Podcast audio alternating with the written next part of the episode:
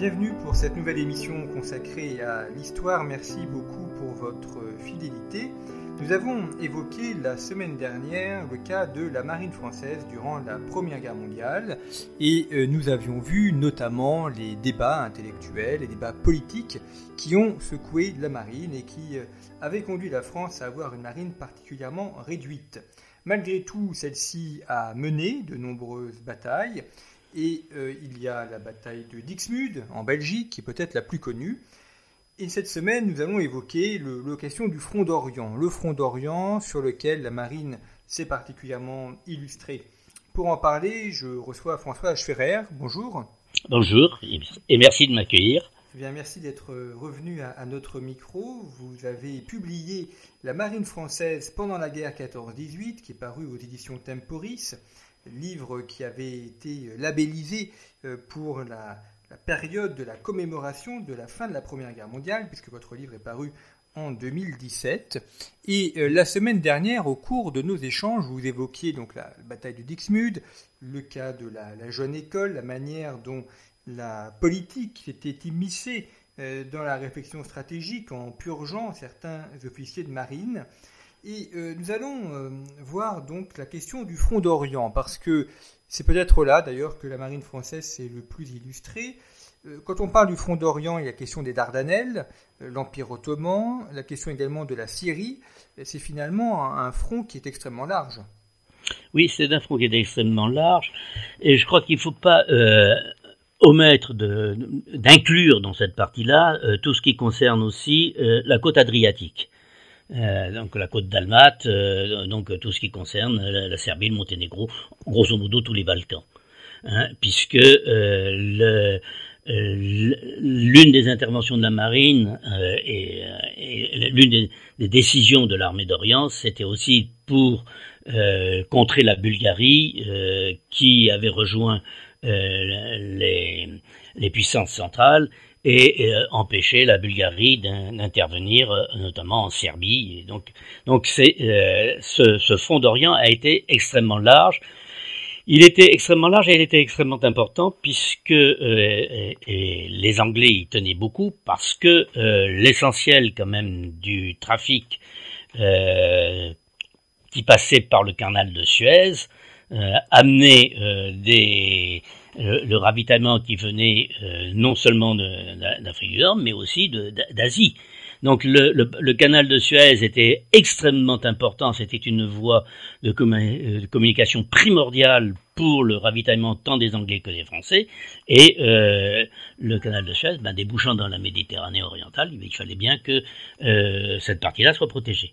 Donc on avait à la fois le ravitaillement euh, qui venait euh, de, l'Est, on avait l'affaire des Dardanelles, c'est-à-dire l'idée de vouloir assurer la, continuité entre l'Empire russe et l'Angleterre et la France de l'autre côté, et puis il y avait toute la partie des Balkans. Donc il y a eu un énorme champ de bataille dans la Méditerranée orientale.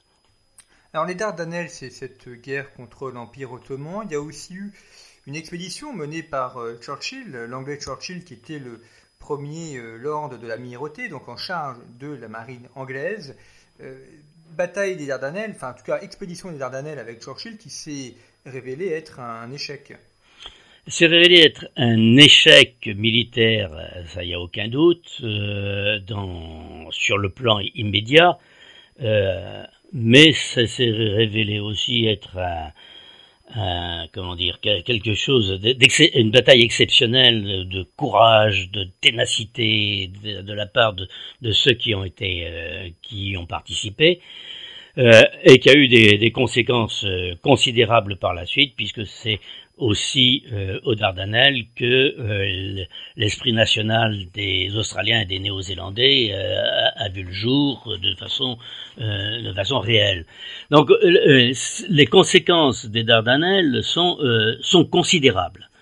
L'idée de Churchill au départ, c'était d'assurer la continuité donc entre la Russie, entre l'Empire russe et le, et, les autres alliés, donc la France et l'Angleterre. Euh, passer par les Dardanelles été la chose, le, moyen le plus facile, puisque sinon venir de Russie en, Angleterre ou en France à partir des ports de la Baltique ou à partir des, de Vladivostok, ça prenait à la fois du temps et sont des ports qui sont bloqués par la, la glace pendant plusieurs mois de l'année. Donc le, le Dardanelles était un couloir primordial pour permettre à la fois au blé russe venant d'Ukraine euh, d'arriver euh, en France et en Angleterre. C'était primordial pour permettre aux Français et aux Anglais d'envoyer des, armes et des munitions russes, etc. Donc c'était quelque chose de considérable. L'idée était, en, soi, était, probablement excellente. Une certaine manière, euh, Churchill a comment dire, a commis une erreur euh, monumentale quand même au départ, euh, dire une, erreur dictée par son orgueil en disant seule la marine pourra être, sera nécessaire pour forcer les Dardanelles. Et donc on va euh, euh, envoyer uniquement la marine là-dedans et on, se passera de l'armée de terre. Et une fois que la, marine sera arrivée à Constantinople, à ce moment-là, l'armée de terre pourra intervenir.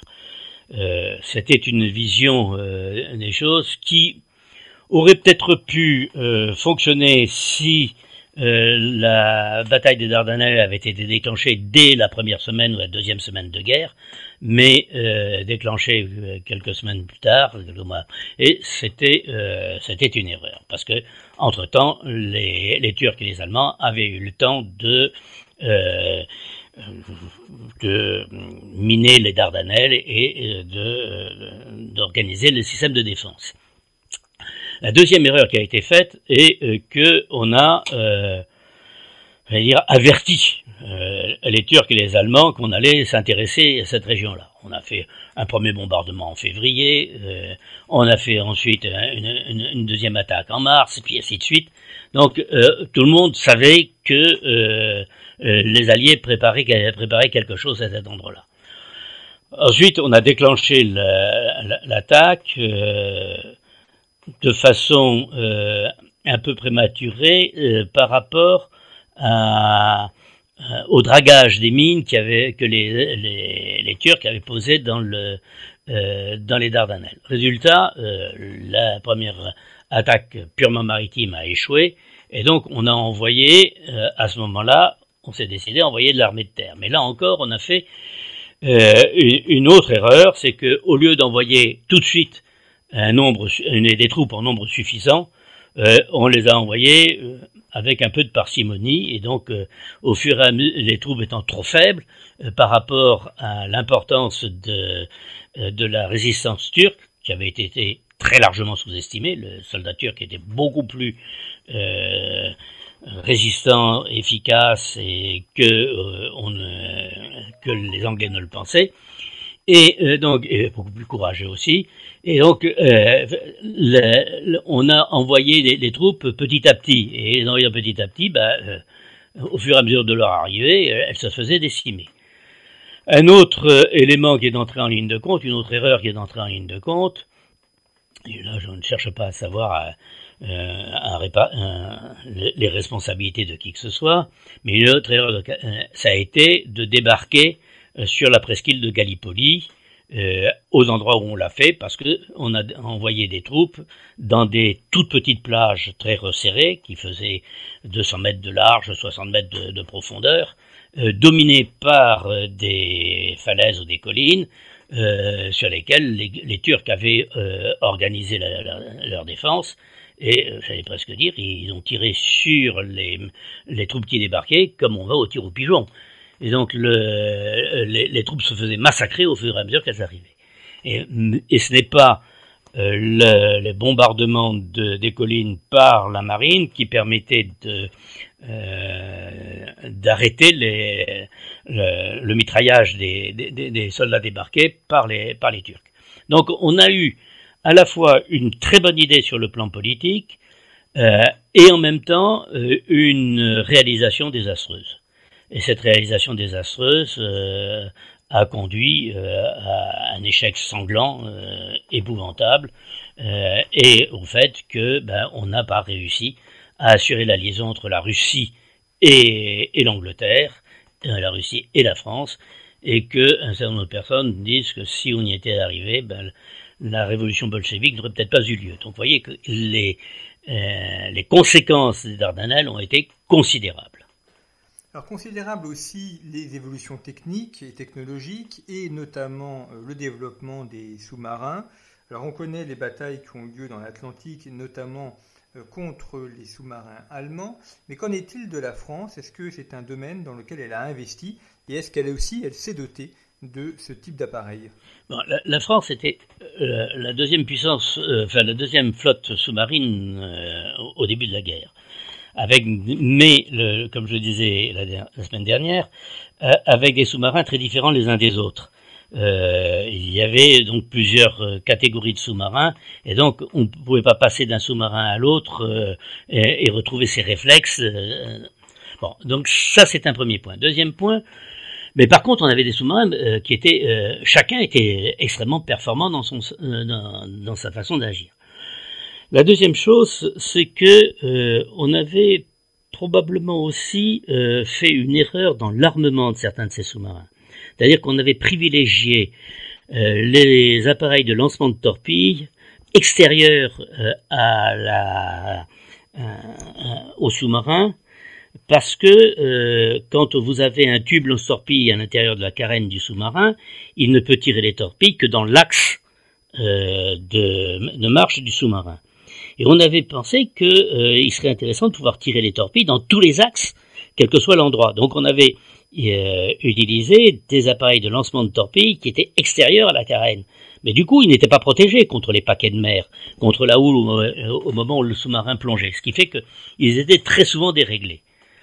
L'autre aspect des choses, c'est qu'un certain nombre de sous-marins, euh, je pense en particulier au Curie qui va le payer cher euh, quand il va essayer de combattre les cuirassés autrichiens dans la rade de Pola, certains sous-marins n'avaient pas de kiosque. Euh, donc, euh, euh, résultat, ils pouvaient quasiment jamais naviguer en surface. Donc, on avait des sous-marins qui, sur le plan technique, étaient certainement très en avance sur leur temps, mais qui n'étaient pas aptes à combattre véritablement.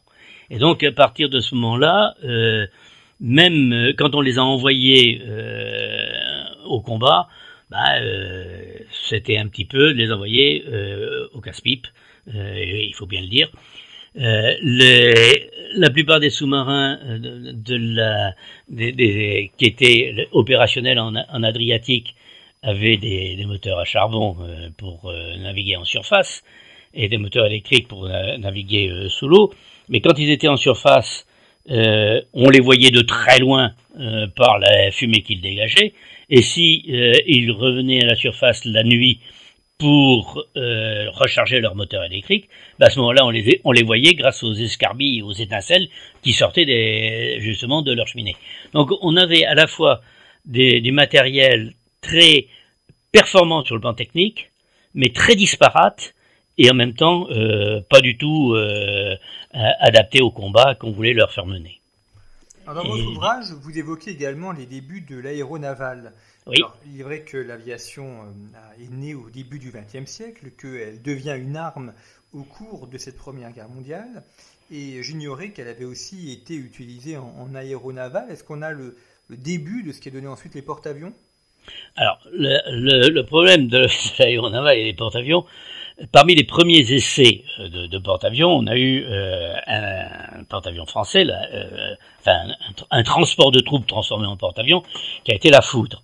Et là, il faut reconnaître que le futur amiral Laveluy et puis le futur amiral Fatou ont beaucoup travaillé sur la mise en place de, de cet aéronaval. Mais autant on a donc équipé la foudre d'un euh, d'une plateforme qui permettant au démarrage de, euh, aux avions de décoller, euh, on n'a pas poursuivi parce qu'on a utilisé la foudre pour, transport, pour le transport par la suite. Ce qui fait que on a, la France n'a pas utilisé véritablement de porte-avions pendant la Première Guerre mondiale. on a à ce moment-là privilégié plutôt les hydravions. les hydravions ne posaient pas de problème en Méditerranée, et donc les premiers postes d'hydravion, on les a retrouvés donc sur les temps d'une part, mais aussi à sur les bords de, sur les bords de la Méditerranée. On l'a retrouvé à Palavas, du reste, là, puisque je Palavas, puisque j'habite à côté de Montpellier. Euh, mais euh, donc on, a retrouvé donc les, hydravions, on en a eu pas mal. Mais euh, les, hydravions posaient un problème sur la côte atlantique à cause des marées en particulier et des courants, courants maritimes sur les côtes de Bretagne. Ce qui fait que là, la marine a surtout utilisé des avions euh, sur euh, des terrains d'aviation du côté de la Baule, du côté de, de Pornic, etc. Et euh, terrains d'aviation euh, qui malheureusement posaient un autre problème, c'est qu'ils étaient souvent détrempés et que à l'époque les roues des avions étaient très étroites comme des roues de bicyclette et que ça permettait pas aux avions de décoller facilement.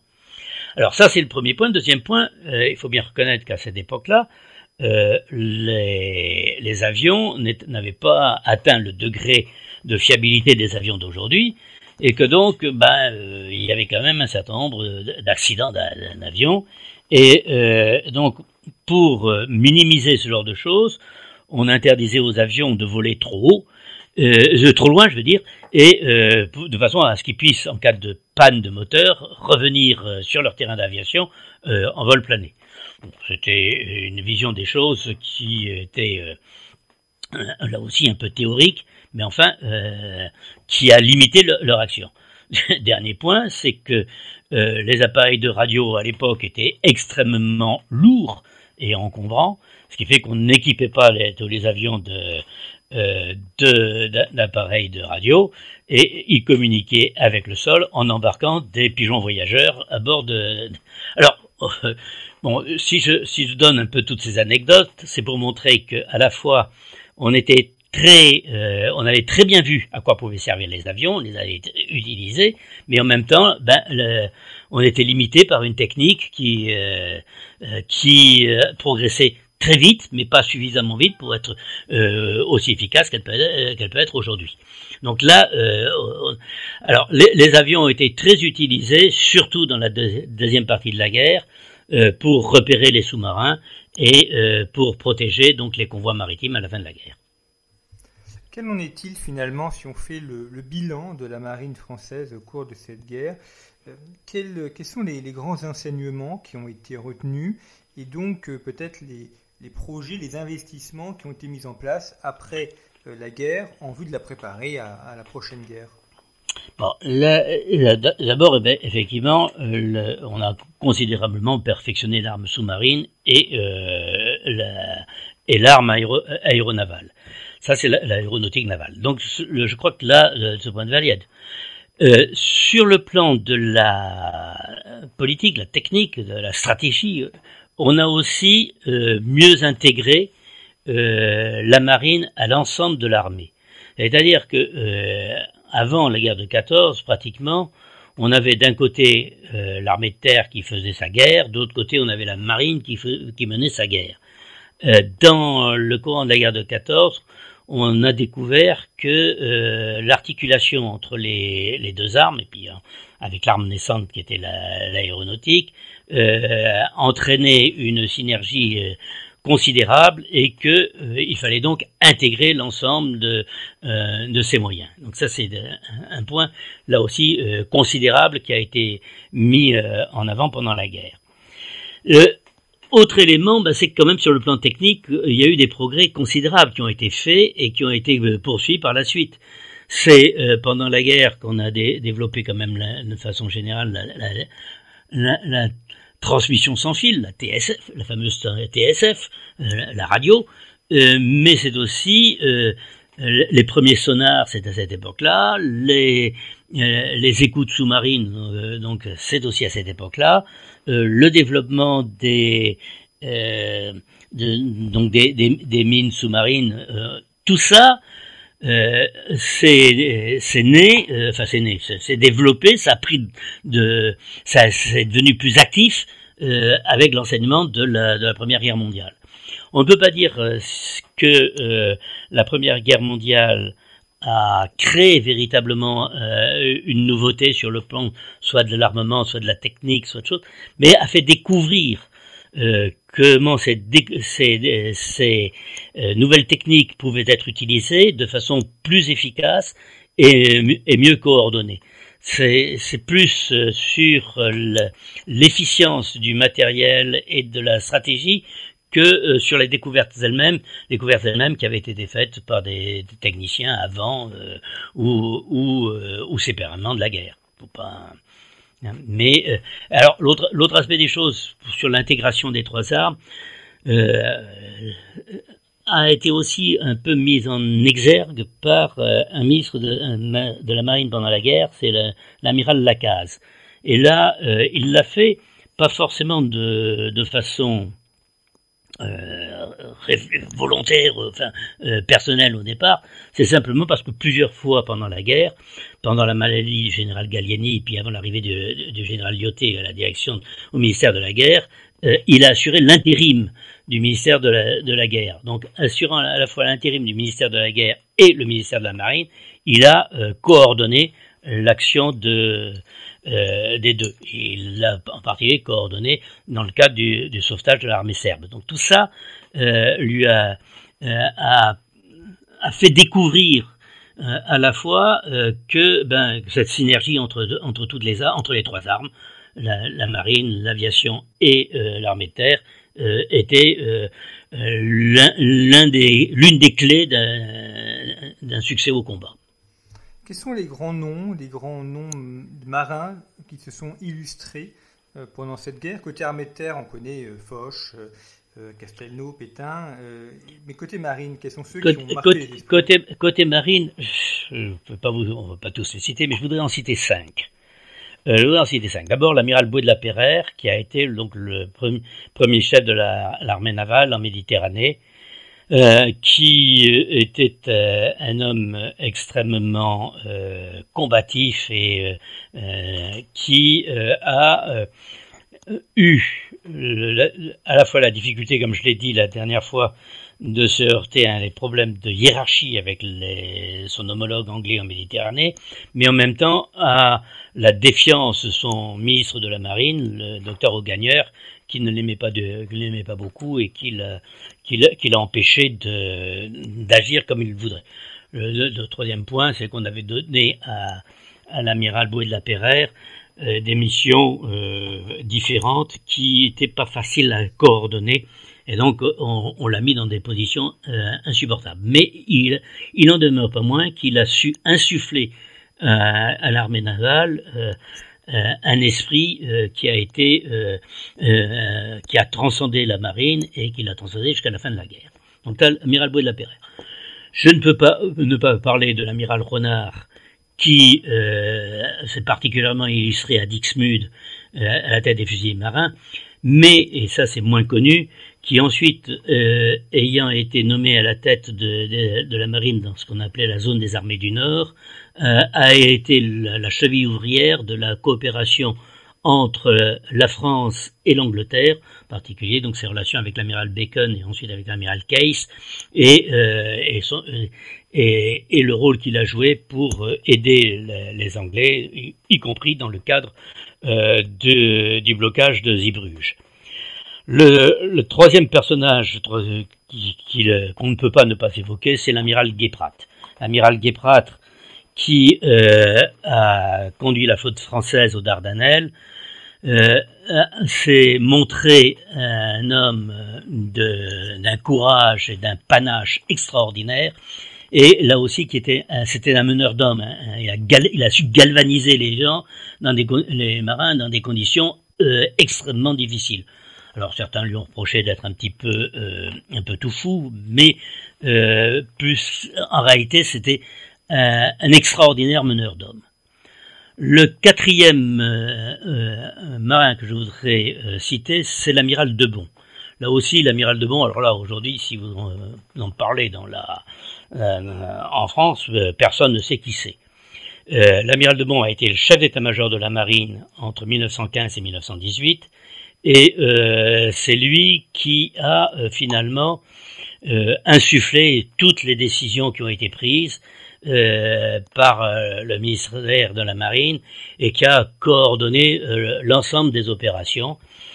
Et le, il était tellement exceptionnel et en même temps, j'allais dire tellement humble sur le plan personnel que à la fois il est, tombé dans l'oubli, mais en même temps, à l'époque, l'amiral Gélico, euh, donc qui commandait la flotte anglaise, disait euh, l'amiral de Bon voit à lui seul toutes les escadres, ce qui est quand même un, commentaire euh, particulièrement digne d'intérêt, surtout quand on sait qu'il vient du chef d'état-major de la marine britannique.